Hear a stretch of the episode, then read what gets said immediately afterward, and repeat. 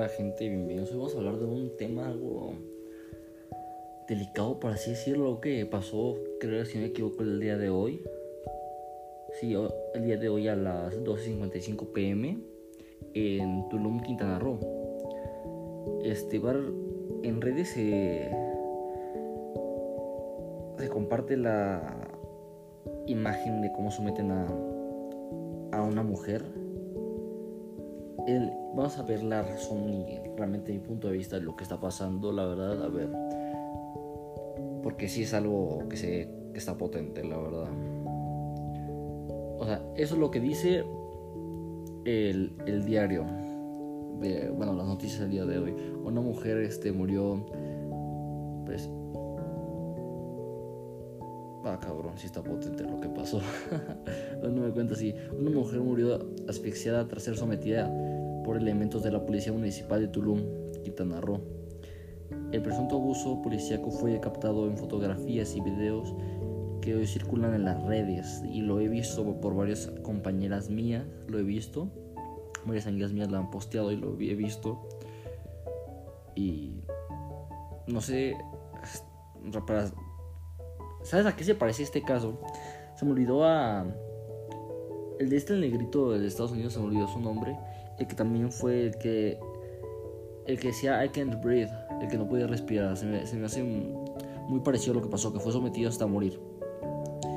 Los hechos ocurrieron la tarde viernes en la calle de Colina en Tulum. Un reporte ciudadano avisó a una mujer aparente estado de intoxicación en vía pública. Ok. Y vamos a ver el video y lo que se escucha, porque desafortunadamente no puedo mostrar aquí. Vamos a ver cómo escucha.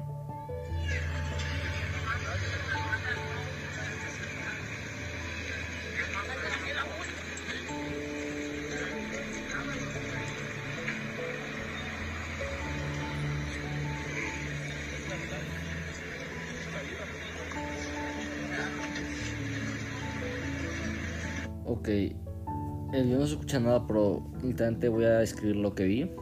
La mujer está completamente...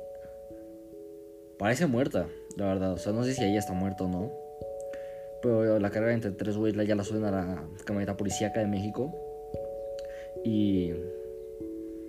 Son cuántos? Uno, dos, tres, cuatro, cuatro cinco policías ahí. Supongo que sí está cabrón lo que pasó, la verdad. O sea, en Twitter ya se está haciendo también una gran red de lo que está pasando.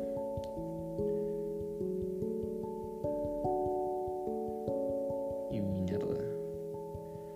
Ok, esos policías siento que sí se los van a quemar horrible, la verdad. Ah, vamos a continuar diciendo que, bueno, diciendo la noticia lo que ha pasado. Los elementos llegaron para detenerla a la mujer. En los videos observa que uno de los elementos la somete, colocando la boca abajo y presionando con la rodilla su cuello. Se me hace muy, pero muy parecido al caso este de Estados Unidos, cuando Lives Matter, ¿saben? Siento que se me eso esto es muy parecido. La mujer pierde conocimiento y los policías la trasladan a la caja en, la caja, como dije, la caja de la camioneta, porque es una camioneta 4x4. En la patrulla recibe primeros auxilios, pero minutos después fue reportada como fallecida. Verga.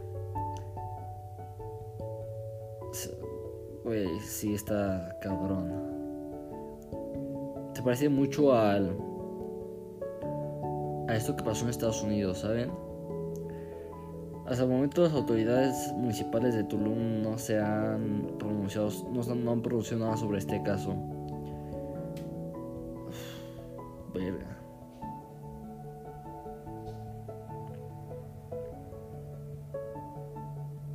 Mierda, o sea, ay Dios. O sea, lo que no capto es por qué lo hizo. tengo que investigar más a fondo porque realmente no entiendo la razón por lo que lo hizo. Ah. No más. Vean, aquí tienen todo. De acuerdo a con las versiones de los medios locales, la, policía, los policías municipales que tripulaban la patrulla 9273 abordaban, que abordaban a la mujer encaminada sobre la, por la avenida La Selva con el pretexto de que Ay, se me quitó, se me apagó el iPod. Este... Con el pretexto de que se encontraba presuntamente en estado de ebriedad. Mierda. y es lo que me está diciendo. Al menos, al menos cuatro elementos, tres hombres y una mujer la tiraron al suelo y aplicaron exceso de fuerza sobre la víctima. A los que pocos minutos comenzó a gritar y decir que se dificultaba respirar por el peso que tenía encima. Güey, es la misma mierda que pasó en Estados Unidos. La misma mierda pasó en Estados Unidos. Déjame buscar el caso. Porque se, me olvidó el nombre del güey. Según yo era. A ver. Mm. No sé, se me olvidó el nombre, pero es lo mismo que pasó en Estados Unidos. Esto realmente siento que va a reventar porque ya la Fuerza Armada, la, no la Fuerza Armada, pero ya es la policía la que se está quemando de una manera a lo público. Y que no respondan por ello está, está cabrón. A ver, déjenme si en este video se puede escuchar realmente lo que, cómo grita la muchacha. Para mostrarles.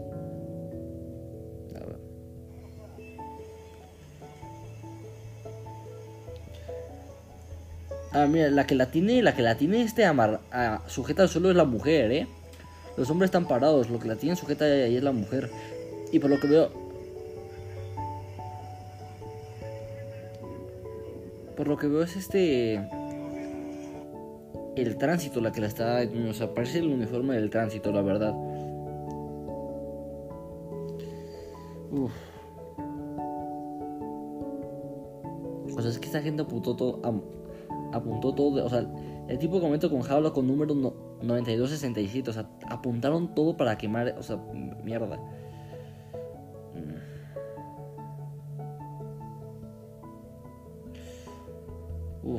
¿Qué puedo decir?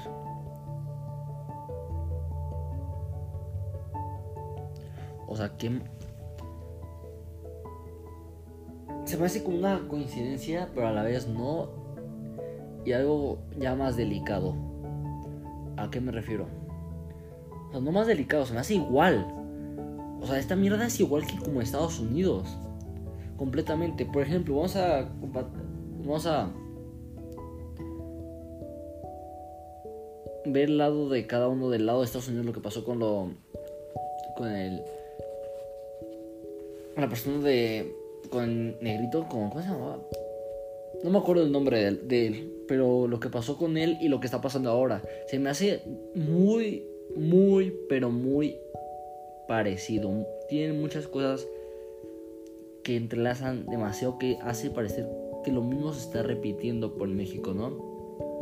Por ejemplo, aquí llevo el punto. En Estados Unidos es muy delicado lo que es el racismo ante la gente este de, color este africano, vamos a decirlo así, ¿ok? o sea, de gente de color. Allá es muy delicado ese tema, el cual este, pues ellos sufren, etcétera, etcétera. La mayoría de muertes, este, comente son de ellos o ellos la causan. No, no sé muy bien, no he investigado muy bien ese tema, pero sí veo que los tachan como criminales a todos y realmente tienen un trato muy feo, ¿no?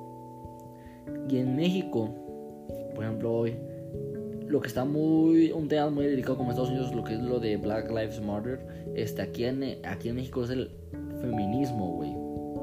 Entonces yo qué me refiero o sea al ver esto en México y como aquí hay demasiado feminismo y eso o sea también algo muy delicado y siento que este esta madre va a romper y si la marcha que las marchas que han hecho no es suficiente que siento que esta madre van a van a ahora sí tirar a matar no sé agarrar una arma o algo porque ya está cabrón tiene muchas cosas iguales. La misma manera en la que lo someten, ponen la rodilla en el cuello, poner todo el peso hasta y eh, empezar a gritar que no puede respirar hasta morir. Eso, en eso son muy iguales. Incluso que al principio las autoridades no les hicieron nada.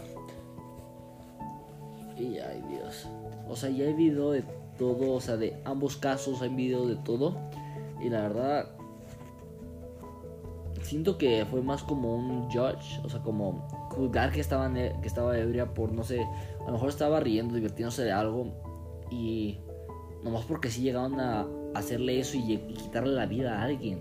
Como igual como pasó en Estados Unidos, o sea, solo por ser de color y que según lo vieron sospechoso, o sea, hacerle eso. O sea, imagínate la cantidad de familia que, o sea, imagínate si tuviese la, no sé qué esa muchacha señora, hijos, hermanos o sus papás que lo estaban esperando en un lugar y, y ver que su hija muere por la policía, esa mierda. Ahí trena todo el pedo, ¿saben? Y Estados Unidos lo mismo, o sea, me imagino que este señor de, de color tenía esposa, hijos, porque según yo ya estaba algo grande, si no me o sea, no tan grande, pero algo grande, tenía hijos.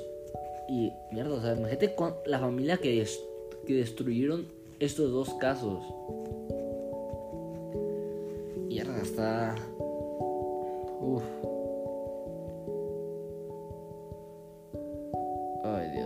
es que no, no, no, no, no me la creo, o sea, que sí.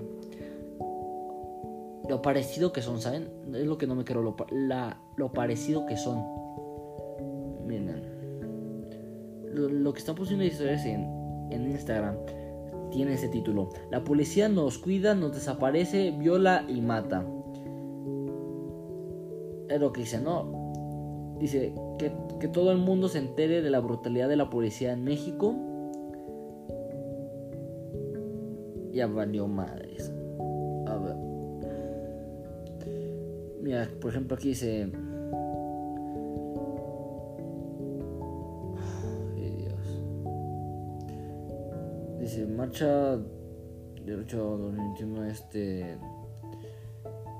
O sea, están poniendo en caso lo de la marcha del 8. Y. Esto que acaba de pasar por lo que ha pasado con la mujer. Suponiendo todos los casos de las mujeres, ah, por ejemplo, está en inglés, also continue police open fire to is a, is a pure feminist. In Mexico, the police are accomplished to and commit forced disappearance, rape, and murder. murder. O México está, muy delicado con eso de la policía. Lo que me pregunto es cómo la policía va a actuar, cómo, cómo los medios lo van a manejar y qué va a pasar con, esta, con estas personas, ¿saben? Eh, los podcasts que yo documente son de asesinos y esto, pero es un asesinato de una manera. Entonces por eso tuve que...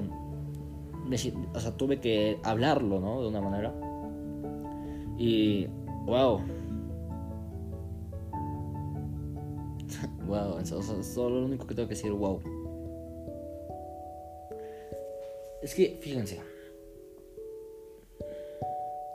Supongamos que ustedes son las personas que están ahí abajo.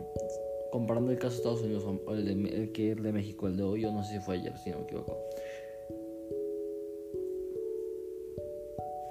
Siento que todas las personas merecen el derecho a clases gratis de protección personal porque estas cosas no se pueden dejar así hacer pasando. O sea, están bien que lo publiques en las redes, pero al final de todo esa gente acaba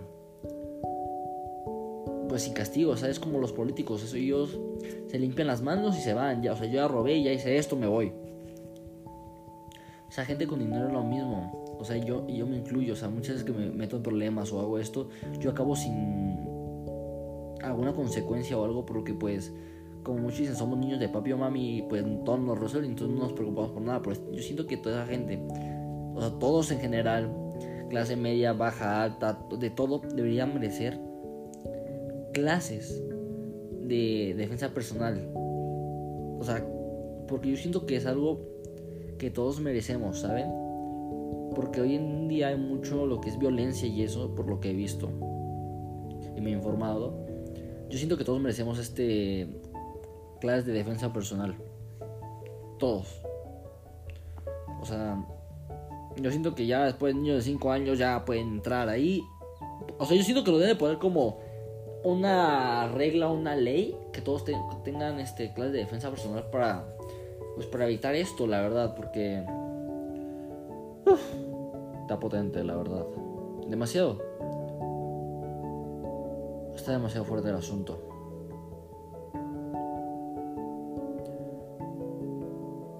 Lo que más me impacta es el parecido al de Estados Unidos. eso no lo. Es lo que no sale de mi mente, el parecido que tiene a lo de Estados Unidos. ¿Ustedes qué piensan? ¿Creen que es coincidencia? ¿O creen que lo que pasa a veces en Estados Unidos se repite en México? ¿Ustedes creen qué creen que haya sido el causante de eso? ¿Y por qué creen que se parece tanto al de Estados Unidos? O sea, porque se pueden ver, ambos son muy parecidos, quieran o no. O sea, sé que uno es un hombre y otro es una mujer, pero ambos tienen sus temas delicados, por ejemplo, allá lo que es el racismo y aquí en México como es el feminismo y ambos mueren de la misma manera y va y por las fuerzas este armadas de México, o sea, policía. Y Dios. No sé cómo piensan resolver esto, la verdad, porque es algo bastante delicado de por sí. Lo que estoy buscando justo ahora es el video de la muchacha gritando porque, digamos. A ver, lo que tengo el video es este.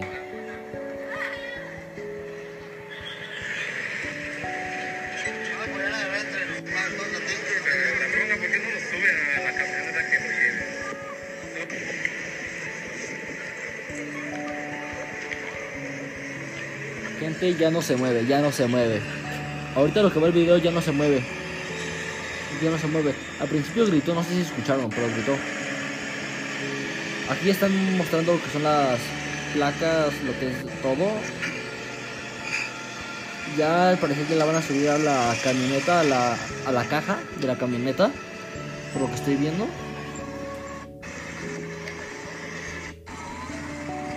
Sí, o sea, ya se ve muerta, o sea, como si estuviera todo y la gente está ahí viendo la policía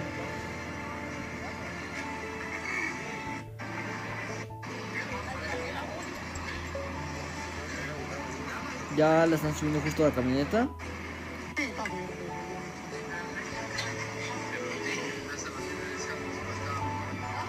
Ya la declararon por muerta. Sí, ya vi.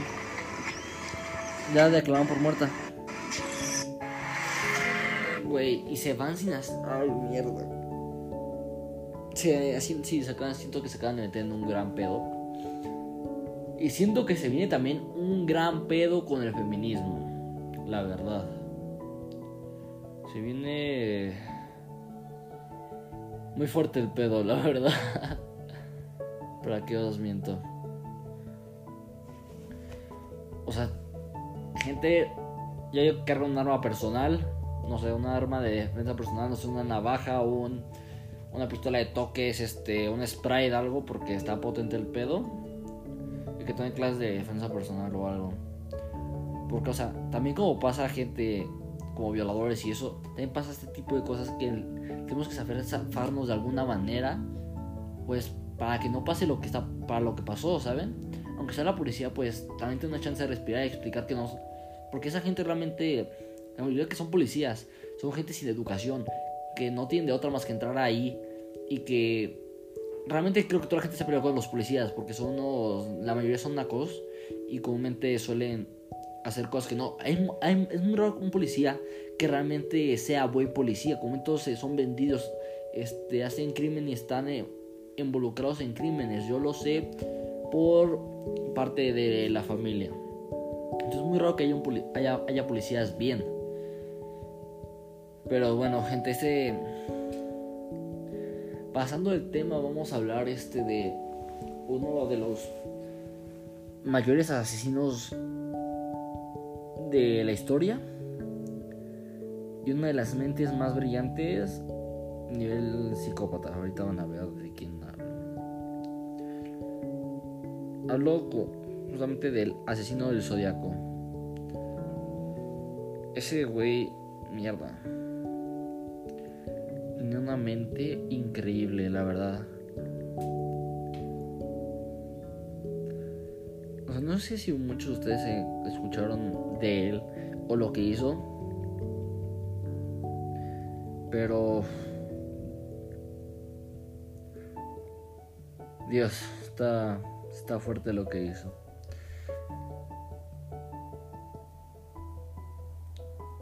O sea, lo que dijo... Y en esa es la frase más reconocida es una de las frases más reconocidas que han dicho y han podido descubrir del código que él entregó a la policía. Si no, si no mato, tengo dolores muy fuertes de cabeza. Fue una de las cosas que dijo. O sea, ahí. Ahí que ustedes como vean. Bueno, por ejemplo. Eh, mira. Esa frase, aquella confesión que plantó en, una llamada de Jim Dunbar, si no me equivoco, dije el nombre bien, en la cadena norteamericana de KBO, un desconocido se hacía llamar Sam. ¿Ok? Y que los medios ya habían, ya lo habían bautizado como el asesino del zodiaco. Había llamado al programa para pedir ayuda a su presentador. Necesitaba atención médica, ¿no? Decía matar para liberarse de terribles migrañas que lo, lo atormentaban.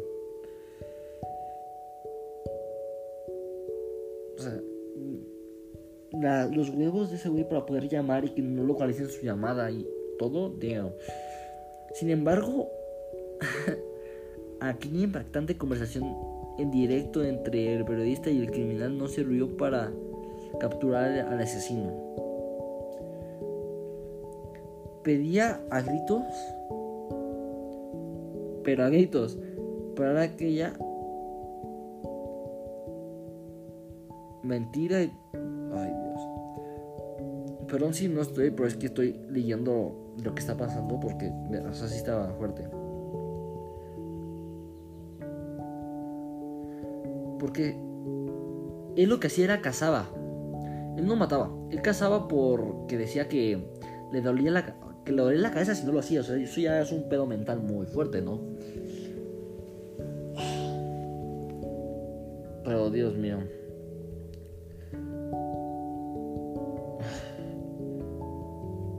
La asesino Zodíaco, o sea, fue. Creo que de los mejores asesinos, la verdad, o sea. Y aparte, el, su excusa de matar porque pues, le dolía la jeta. No se me hace muy buena, pero bueno, esa cacería mientras las autoridades se esforzaban por descubrir la verdadera identidad. En aquel momento, el homicidio había ya se había extendido, ya eran como alrededor de tres crímenes a sangre fría en la costa de California causadas por el asesino zodiaco, ¿ok? Uno de los crímenes más aterradores cometidos por este asesino sin rostro fue el de Darlene Ferrin, o en español Darlene Ferrin. Bueno, camarera de un restaurante italiano que sentía que alguien la observaba y la perseguía desde hace un tiempo atrás. Vivía con miedo y no dudó en contárselo en su entorno, ¿no? O sea, familia, amigos, etcétera, etcétera.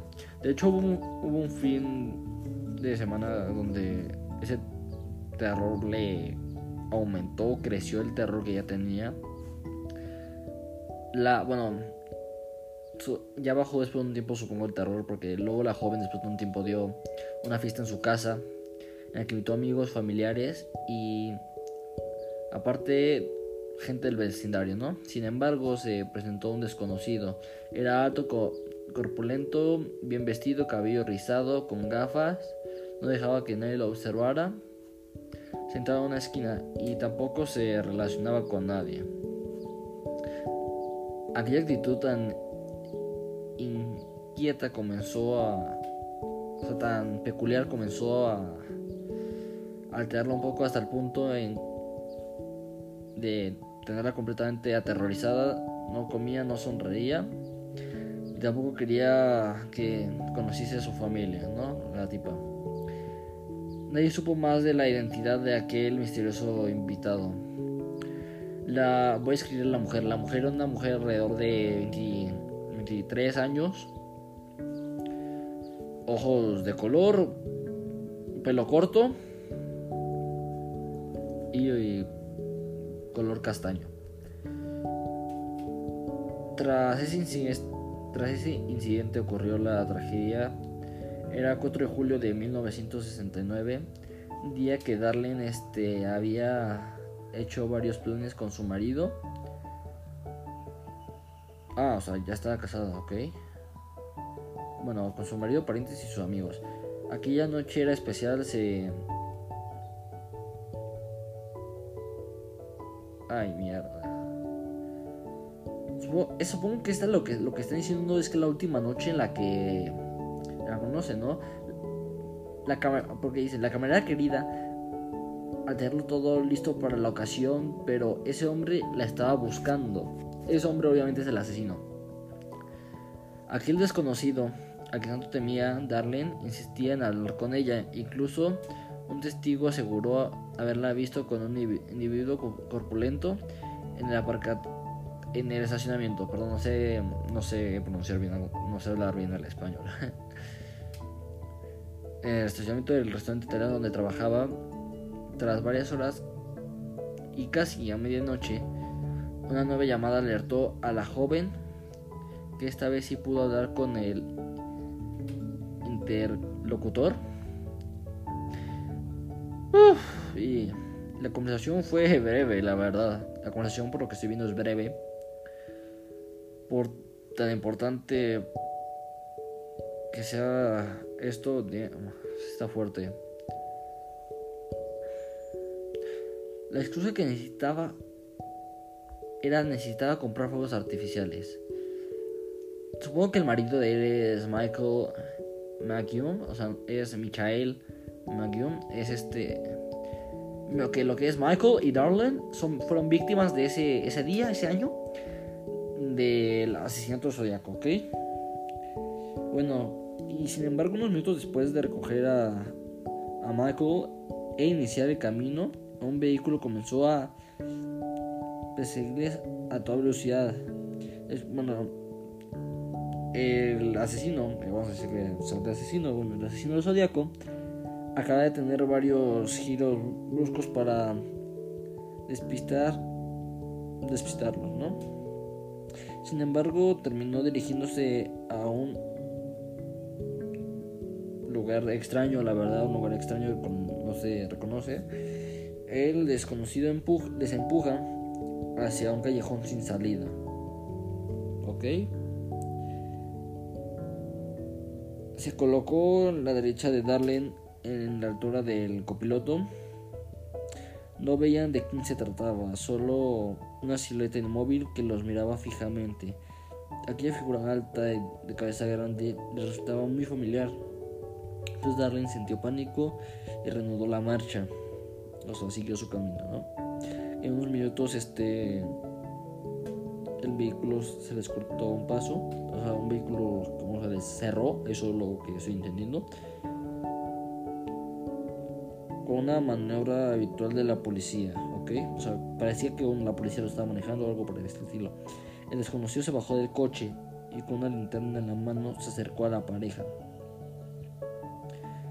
Y voy a explicar cómo supuestamente venía vestido el asesino que Venía con unos pantalones algo largos, algo gorditos. Traía la linterna en su mano.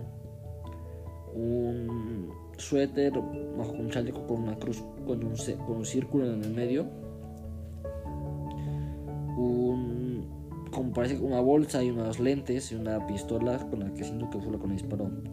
Eh, Zodíaco disparó con su pistola hacia el interior del coche.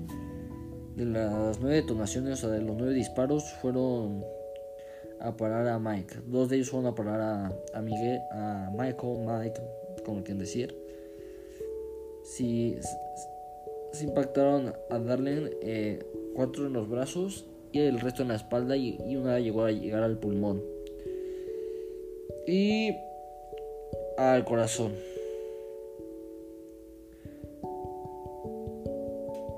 Realmente... No sé cuánto tiempo esta persona realmente siguió a esas personas para hacer todo su show. Yo lo veo como algo ya muy loco. Porque, o sea, seguir a alguien durante días, saber dónde vive, saber dónde se mueve, saber eso ya es como cazar a alguien, es como si fuera un animal, ¿saben? Ya lo veo muy... Muy loco, la verdad. El único sobreviviente de esa matanza, porque logró sobrevivir, fue Mike. Fue el único que sobrevivió. Por ejemplo, este, es, este es otro caso del mismo, de la sesión sobre los, los, los chicos al lado de Herman a los que se refería el asesino eran Betty Lowe y David Faraday, no sé cómo pronunciarlo bien, perdón, este, de 16 y 17 años de edad, ¿no? Los había acribillado a balazos la noche del 20 de diciembre de 1968. Siete meses antes, el asesino de Darlene, Betty y David fueron sus primeras víctimas. Y antes de la falta de indecisos para iniciar una investigación, porque ya, ya habían sido demasiados asesinatos, entonces pues ya abrieron a, una investigación sobre lo que estaba pasando. Después de aquella llamada todo cambió para este criminal, ahora necesitaba notoriedad pública, así que decidió ponerse en contacto con algunos periódicos locales. Y eso es lo más cabrón que pasó. Envió una primera carta al San Francisco, este Chronicle, eh, Vallejo Times y SF Examiner. Las hojas estaban escritas a rotulador con faltas de ortografía y caligrafía pequeña. Él notó algo muy amenazante. Era, era, todas notas de información crucial que solo podían conocer los investigadores y el autor de los crímenes. Es cuando este güey fue como revelaba su identidad y, escribió por qué lo hacía todo, pero lo hizo bajo todo bajo un código, ¿no? Pero en la misma no les daba detalles del, de los asesinatos. El Zodiaco inició un juego que quería a los periódicos descifrar su criptograma con 8 filas y 17 símbolos distintos porque allí se escondía su verdadera identidad, que fue como les dije. Además la misma venía firmada con un símbolo particular, el visor de una pistola, y ese signo terminó convirtiéndose en la forma rúbrica del asesino del zodiaco. Vean, no, no se los puedo mostrar, pero ya aquí está el eh, por así el criptograma, eh, el código que él hizo. Y la verdad, sí no entiendo cómo coño lo descubrieron, porque yo. Parece sopa de letras, güey. O sea, yo apenas encontré Hair. Este. Uh, otra. Ah, Fart. Como pedo.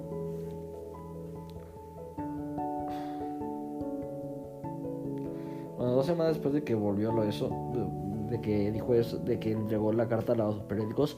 En primer punto, le entregó la, carta a los periódicos por la razón de que dijo que si no lo publicaban iba a, iba a matar 13 personas esa misma noche, ¿no? Entonces ellos por miedo, pues supongo que lo subieron, ¿no?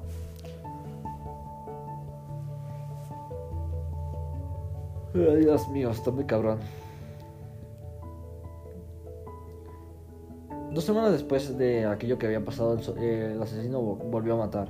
Esta vez fue un objetivo, fue, no fue un objetivo, fue un taxista de la Unión de Unión Square.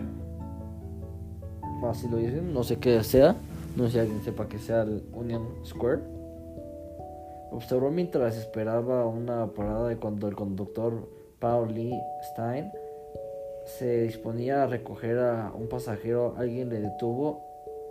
El asesino se subió e inició una, una dirección de un barrio residencial.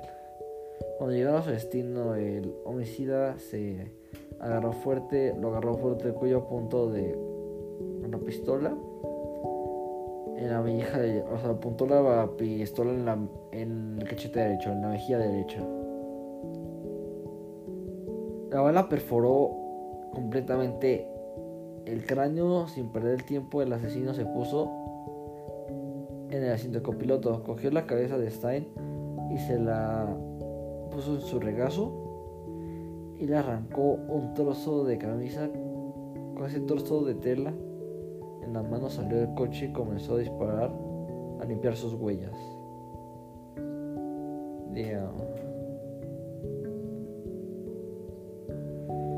O sea, este güey no era pendejo, o sea, este güey sabía todo. limpió sus huellas, limpió todo. Pero la policía no estaba lejos, es lo que dicen, que la policía estaba muy lejos del lugar donde estaba pasando. Detective David eh, Tachi este, no tardó más de 20 minutos en llegar a la escena del crimen. Decenas de agentes en las zonas buscaba sospechoso a alguien. Aunque el autor de aquella tragedia estaba tan solo a 300 metros, no dieron con él. Aquellas horas de niebla cubría de ciertas partes de San Francisco. Jack se guardó el trozo de camisa en la que su chaqueta se se prendió la marcha este sin antes este percatarse que un coche de patrulla llevaba un buen rato observándole. Acercaron el vehículo hasta el suyo, pero se percataron que, eh, que era el asesino. Ni siquiera vieron su ropa, este, estaba manchada de sangre que escondía una pistola en su bolsillo, simplemente enfocaron su cámara con la linterna y negaron con la cabeza. O sea, ni siquiera. O sea, casi iban a cachar, pero como que de una manera se salvó, ¿saben? Se salvó. Y vean, aquí viene el racismo nuevo. Ellos buscaban a un hombre de raza negra. ¿Por qué piensan que todo lo hacen ellos? Lo mismo, puta madre, hablamos de eso lo que en el asesinato pasado y ahora y ahora con esto mierda.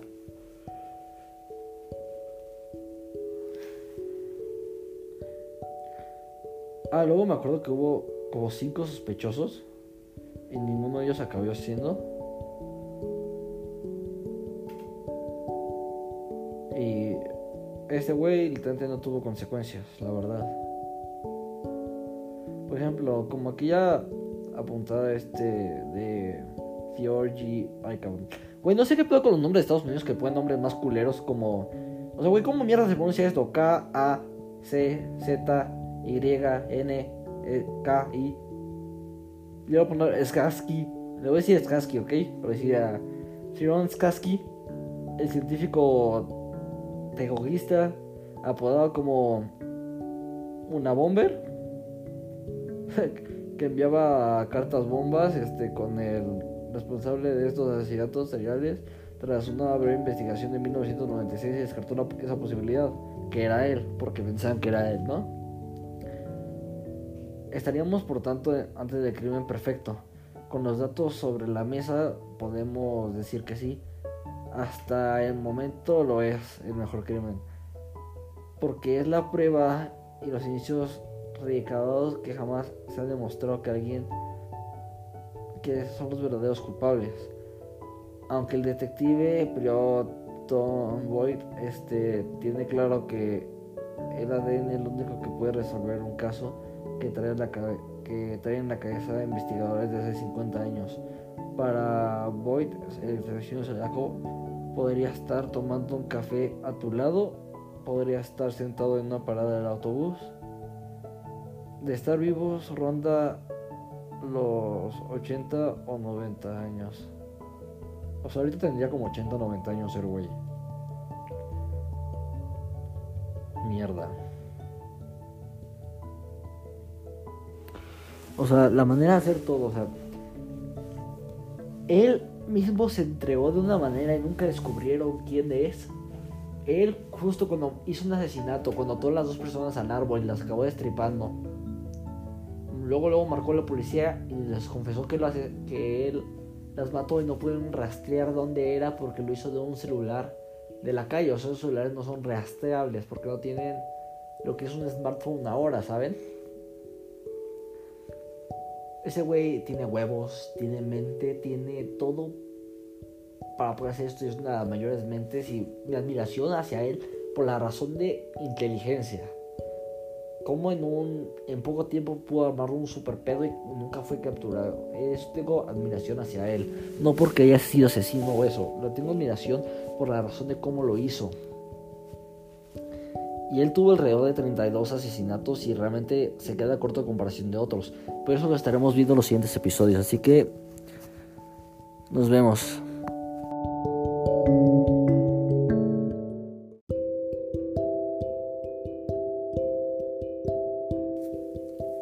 Hola gente, bienvenidos nuevamente a esta serie del canal de los podcasts de asesinos seriales. Hoy es el episodio 2 bueno, básicamente hoy vamos a estar hablando de no solo uno, sino varios este, asesinos seriales, de los más, los top, por así decirlo. Y bueno, primero que nada, pues comenzamos. Vamos a comenzar hablando de Charles Manson, cual nació en Ohio, Estados Unidos, el 12 de noviembre de 1934. Él era el hijo legítimo de una joven adolescente de 17 años, este, que no sé cómo pronunciar el nombre, perdón, Hitler Maddox, creo que lo dije bien, si no me equivoco, cual nunca pudo probarse que matara a nadie él mismo, o sea, nunca lo vieron como con esas cosas de asesino. Pero ordenó varios asesinatos, o sea, que cometió de una manera que mataran a varias personas sin que él, él metiera sus manos. ¿Ok? En ese periodo, Bobby creo que lo dije bien si no me equivoco, miembro de la familia, este, se peleaba, se peleaba con una un integrante comúnmente de la familia, cual es Gary Hinman, pero algo cercano, como una relación entre familias, por así decirlo, junto a Biosel y Susan Atkins. Eh, pues él obviamente no debe presentarse en casa de Hinman para pedirle dinero, que es lo que pasa. El tipo se niega, así que sigue diciendo a sus seguidores que hagan lo que quieran, cuál es este, matar, torturar, incluso me atrevo a decir que violar, ¿eh? la verdad. Y vaya que se le hicieron. O eso parece estar en el estado en el que quedó el cadáver del traficante. Lo que voy a estar haciendo son diferentes historias pequeñas de ellos. No voy a relacionarme tanto, no voy a abrir tanto el tema. Voy a, voy a decir lo que pasó y mi opinión. Bueno, la opinión que tengo de aquí, siento que es para ser un asesino serial, realmente creo que está algo por debajo de lo que se puede llamar asesino, porque él no cometía el asesinato, él mandaba asesinar. O sea, el asesino era el que el que los mataba. Él solo daba la orden de quiero que mates a este güey, ¿saben? Pues la verdad no es asesino para mí. Tiene, es una persona cruel, poco sentimientos y con, no sé, no sé, ¿cómo se llama? Quiero buscar una palabra específica para decirlo correctamente. para no ver también tan vulgar. Una persona, vamos a decirlo vulgarmente, pocos segundos para poder hacerlo. O sea, nunca se quiso ensuciar las manos, ¿ok? Vamos con otra, otros asesinos, cuales ya son más top, por así decirlo. El cual... Ok. ¿Ustedes qué opinan? ¿O qué piensan? De un asesino que ya tiene más de 931 víctimas confirmadas. Y el resto siguen en descubrimiento. Ese es el caso de Thug Bergman, cual ahorita tiene una condena de pena de muerte.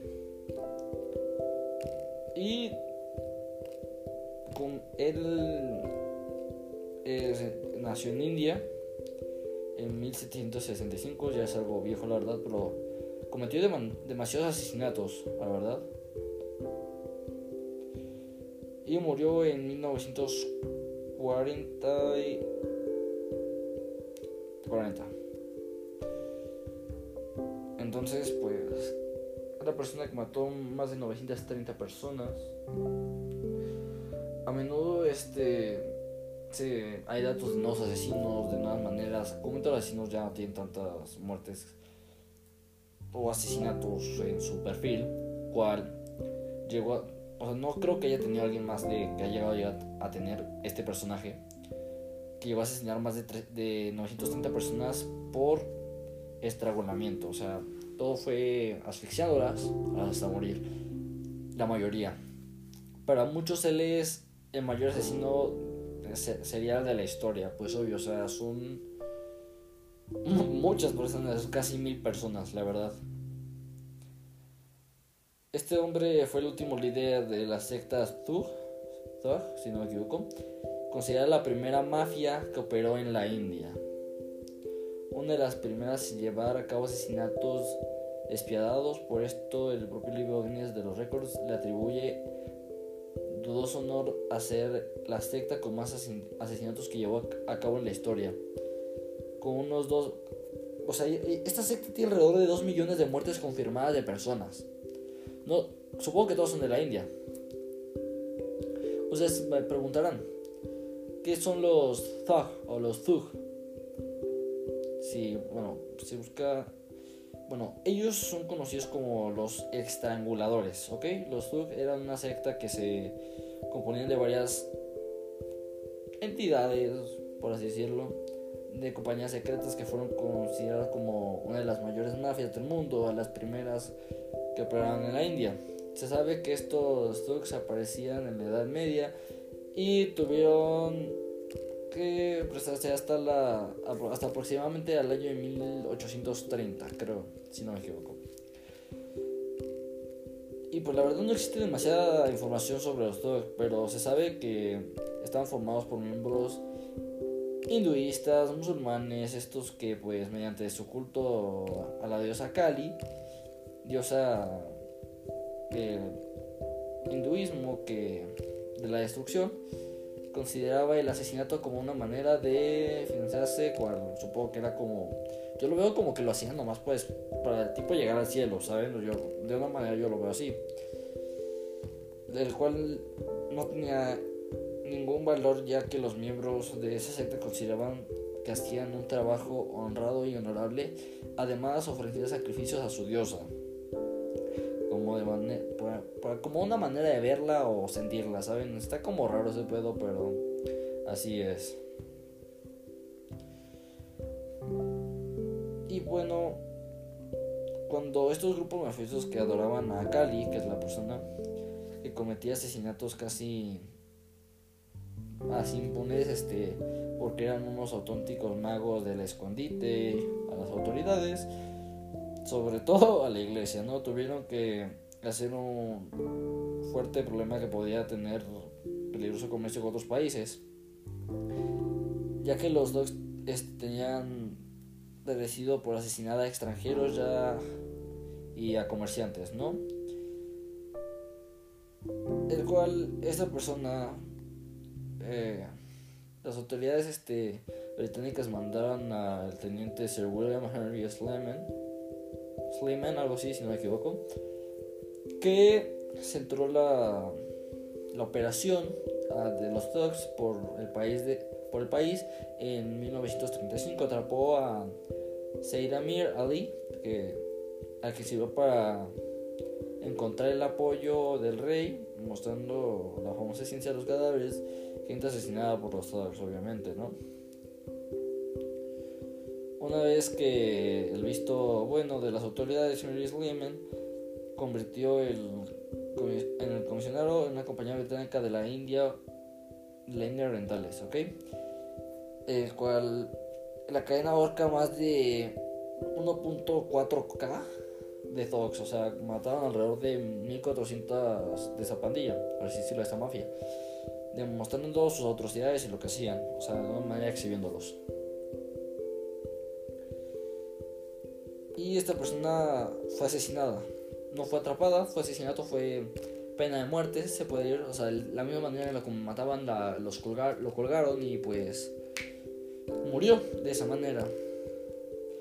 Vamos a estar hablando de otro asesino que, el cual tiene mucho asesinatos, cual es Harold Shipman, cual tiene cadena perpetua, tiene de víctimas, tiene alrededor de 218 este, víctimas. Le apodan el Doctor de la Muerte. Y a continuación vamos a ver por qué. Bueno, Harold Shipman es de enero del 2004. ¿Qué se puede contar de este hombre, la verdad? Es un verdadero despiadado, por así decirlo. El médico británico Harold Shipman, conocido como el Doctor de la Muerte, fue el asesino serial más profílico en la historia del Reino Unido, creyéndose que sus víctimas, asesinadas todas con inyecciones de morfina que podrían ascender su unas 270 o incluso más personas, ¿no? Ah. Obviamente los primeros años de Hersheyman no se, no se descubrió nada sospechoso, cual él en todas las cirugías, todos los tratamientos que hacía, de una manera les inyectaba y les decía que morían de otra cosa, ya que era un, químico en ese entonces que no se podía percibir tan... O sea, que no se podía percibir qué era lo que pasó, ¿no? El cual él los inyectaba y decía que murió de, la, de otra cosa, pero él los mataba. O sea, era un doctor que mataba en su, trabajo. Básicamente, ¿no? Eh, el juicio de Shipman inició el 5 de octubre de 1999 y culminó el 31 de enero del 2000 con la sentencia de 15, de 15 cadenas perpetuas consecutivas por el asesinato de 15 pacientes, de pacientes con inyecciones de morfina y se calcula la progresión este hacia el servicio médico, cual él abusaba de todo lo que pasaba para pues hacer de las suyas, no evidentemente. Tiempo después las investigaciones revelaron que Shipman había matado más de alrededor, o sea, más de 171 mujeres y unos 40 hombres, todas personas entre 41 y 93 años. Peor aún, la verdad, o sea, eso ya estaba enfermo matar Es que hay, un. Yo siento que es un problema, no creo que maten por placer. O hay gente que ya lo hace por placer. Pero eso de ser doctor, educarte chingón para estar ahí y, y, tener la manipulación de la vida de la gente, porque ahí literalmente estás jugando a ser Dios. Los doctores de una manera están jugando a ser Dios. Este, porque tú puedes, puedes salvarle a alguien la vida a alguien o matar a alguien. Y él jugó a, al asesino. La verdad. Bueno, pero investigaciones posteriores revelaron que había matado unas 300 personas o más, convirtiéndose así uno de, los, uno de los profílicos asesinos seriales más grandes de la historia. Y pues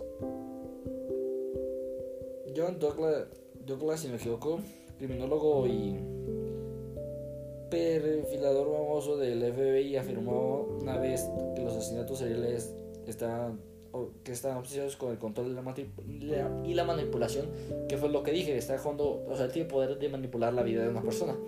Él fue donde mató. Y que están sucediendo actos que como te dan un final. Harushiman, que tiene a, sus, bueno, a sus 57 años, y al se pudiese decir en excepción cuando suya acabó por sus semanas colocarse en los barrotes de su prisión el 13 de enero del 2004 apenas murió bueno murió su viuda y recibió este mil libras esterlinas unos 1150 euros y una pensión bueno la viuda fue lo que, o sea, la esposa fue la que se lo que llevó, ¿ok? Y la dictacelina de 10 mil libras esterlinas anuales, es lo que ganaba anual, ¿no? Si Shipman hubiera muerto pasados, este, lo, hubiese recibido alrededor de 5 mil libras esterlinas anuales, por lo que se ha pensado que el hecho pudo ser parte fundamental de la motivación que tuvo para suicidarse. O sea, este pues se suicidó en su propia reja usando los barandales, no sé cómo lo hizo, pero usó los, las barras para suicidarse. Y pues, está cabrón, está cabrón. Vamos a hablar de otro caso de Luis Alfredo Gravito el cual le llaman la bestia, tiene, 19, tiene 192 asesinatos y tiene 40 años de prisión. Pero siento que Gires de Rice, creo que es una mujer si no me equivoco, que tiene 140 asesinatos, es una historia más interesante ya que ella tiene pena de muerte. Y vamos a descubrir por qué y lo que opinamos de eso, si realmente lo merecía uno. yo creo que la pena de muerte ya, no es, ya no es algo que es en todos los lugares. Ah, no, sí es un nombre, güey. Bueno, nació en 1404. En Francia, era francés del güey. Eh, falleció el 26 de octubre de 1440. Causa de, causa de muerte, pues ahorcamiento, lo acaban asfixiando hasta morir, ¿no? Y... Ok. Los cargos es algo raro. O sea, tenía dos hijas, estaba casado. O sea, está cargado por asesinato y brujería. Dice que brujería, ¿no? Porque solo que en ese tiempo la, eh, la brujería era algo normal, por así decirlo.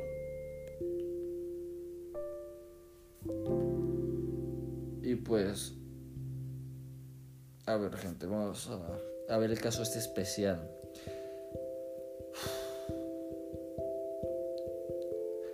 Es que por sí ya en ese tiempo la brujería era algo raro, ¿no?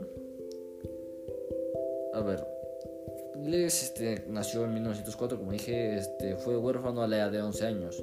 Fue criado por uno, de sus abuelos, uno de sus abuelos, cual era muy violento con él. El, hombre con el que recuerda el papel villano de, de Rice, pues tras la muerte de su abuelo se convirtió en el bárbaro de la, de la raíz, heredando inmensas fortunas que hicieron que lo hicieron rico, que lo hicieron más rico que el rey Carlos VII. Entonces, pues, bueno, él era dueño, de tierras de Francia demasiada como... O sea, él tenía demasiado dinero, o sea, el asesinato sobre tuvo demasiado dinero. Él lo que se le acusa es de brujería, lo, brujería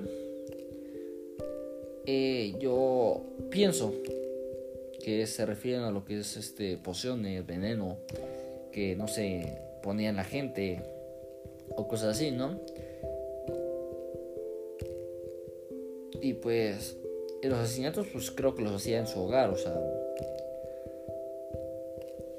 de acuerdo a los rumores cada vez el, el varón de, de Reis vista su propiedad los niños que del área que lo despreciaban, ¿no? Se dijo que él este empalaba a una mujer. O sea, empalar es cuando el cuerpo de alguien lo clavas con una estaca muy grande y lo clavas en el suelo y nomás queda el cuerpo pues hasta arriba, ¿no? Y pues esto es, eso es empalar, para que no, por el que no sepa. Bueno, empalaba a una mujer que persuadía a, menores que fueran su que fueran suntuosos del castillo, alguna manera, bueno.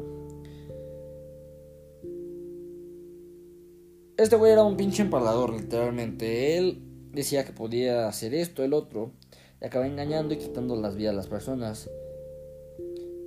Por ejemplo, otros testigos que cuentan cómo abría los cuerpos de los niños y tenía relaciones sexuales con ellos mientras sus cadáveres todavía estaban calientitos. Este güey era necrofílico aparte, ¿eh? Sí, es necrofílico la neta. También lo acusaban de hacer cosas inmencionables con el diablo, o sea, como que él tenía pactos y la mierda y media. Los historiadores subrayan que los sobrevivientes fueron torturados les fue sentenciado también a, a, ser torturado, ¿no? Lo llevaron a la cámara de tortura, lo que lo amarraron, sabiendo que era imposible resistir el dolor. Prefirió hablar antes que después de la tortura, ¿no? Y pues yo creo que murió torturado, lo acabaron ahí matando, ¿eh? Es difícil imaginar crímenes más atroces que aquellos que los que Gilles Reis hizo, ¿no? Fue a la horca el 26 de octubre de 1940, digo de 1440, probablemente por eso que hacía en su historia que, que violaba, mataba y en necrofilia. El cual no, él lo negaba, pero había gente que lo decía y pues ahí acabó el carnal. Pero es quizás por ello que desde entonces ha habido personas que cuestionan de dedicto a la iglesia, desde el rey Carlos VII hasta el... Ay, ¿cómo se, ¿cómo se llama esto? Se me fue el nombre. Ensayista de los años 20, Salmón.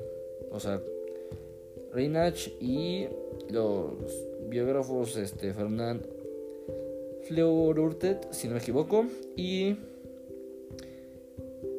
Jean Peter Bryant, entre otros. En 1992 se convirtió incluso en el tribunal de la ocasión que se reunió para un salón dorado del Palacio de Luxemburgo en París, ¿no? O sea, hasta hay una calle que tiene el maldito nombre de este güey, fuera de pedo. O sea, se llama, no sé cómo pronunciarlo, se llama Cachetou de Gilles de Reis. O Barbie, Barbie Blue. Es B-A-R-B-E B-L-E-U-E. -E. Creo que lo dije bien, no estoy ya al 100% seguro. Pero creo que lo dije bien. Y pues... Él fue torturado hasta morir y yo pienso y opino que... Es que dicen que... Dicen, o sea, no está diciendo, afirman que esto pasó. O sea, para que lo puedan culpar, yo siento que alguien de su gente tuvo que hablar. O sea, que, que lo vio. Y pues tuvo que hablar, tuvo la necesidad de hablar. Y pues lo acabaron torturando. Igual, o sea, acabó de una manera también se jodió de una manera. Todos los asesinos seriales tienen una manera de matar.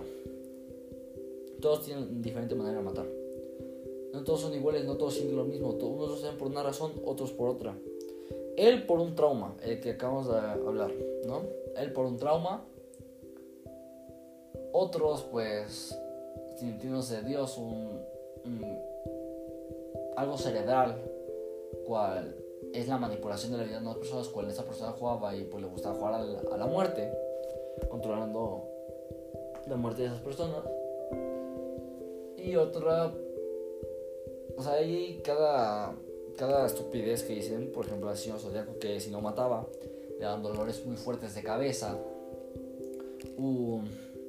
Hay un asesino que, dice, decía matar a, a mujeres, ese caso va a ser, lo voy a hablar luego, pero decía que mataba a mujeres este porque es que el Tante también era necrofílico, o sea, que, o sea no, no voy a explicar por qué, solo voy a decir que era necrofílico el compa, ¿ok?